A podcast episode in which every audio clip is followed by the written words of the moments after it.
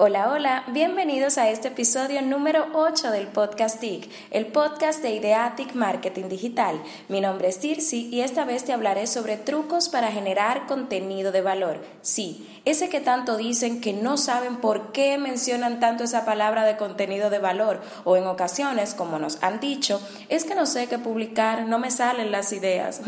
Lo primero que debes hacer es conocer a tu audiencia, a quién te estás dirigiendo, porque de esto depende el el tipo de contenido y el lenguaje que vas a usar para hablarles.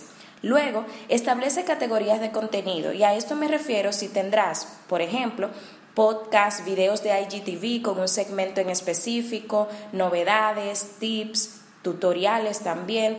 Con esto no quiero que confundan con tipo de multimedia, que ya es infografía, imágenes, videos, no, sino que segmenten su contenido. Esto te ayudará a la hora de realizar un calendario para dividir y crear tu contenido y se te haga más fácil poder darle salida a los mismos. Debes también generar interacción en tu redacción del copy, caption o texto, como quieras llamarle, que es la parte que escribes eh, en cada publicación.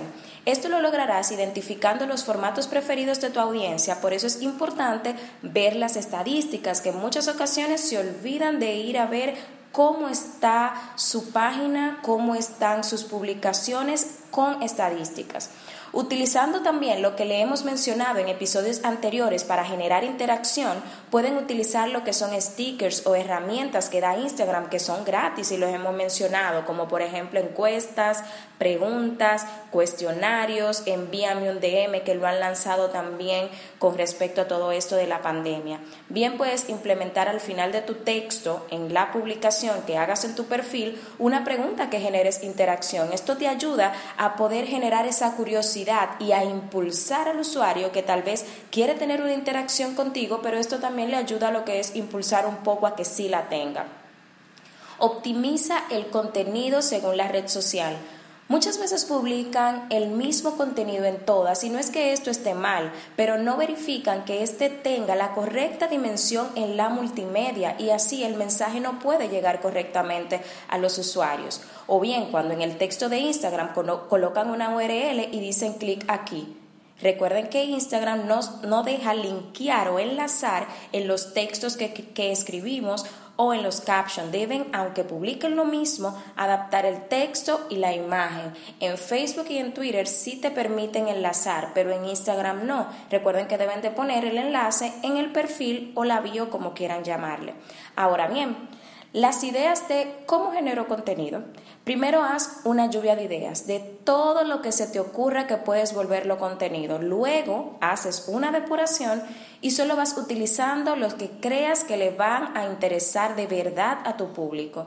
También las obtienes al conocer a tu audiencia, como les mencioné anteriormente, analizando tu competencia, no para plagiar, no, no, no, sino para verificar el contenido con el que se identifica tu público, porque si en tu competencia al analizarla verificas, que esto siempre lo menciono, verificas que un tipo de contenido tiene más interacción y más buenos resultados, quiere decir que si tienen el mismo público objetivo, es que a tu público objetivo también, valga la redundancia, le gusta este tipo de contenidos, entonces puedes implementarlo mejorado.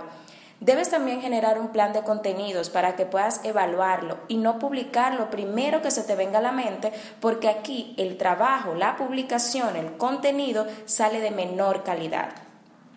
Usa el contenido educativo. Esto te funciona muchísimo. No es que tengas miedo porque darás a conocer la fórmula o los tips de lo que haces, no, sino que sutilmente estás vendiendo tus servicios porque le demuestras a tus usuarios o a tus futuros potenciales clientes que tienes el conocimiento de lo que hace. Eso se llama persuadir digitalmente. Ahora, solo te queda implementar e ir a la carga con todo lo que te he dicho. Así que espero que nos comentes todo, todo lo que vas logrando. Gracias por acompañarnos en este nuevo episodio del podcast TIC, ya el número 8. Chao, chao.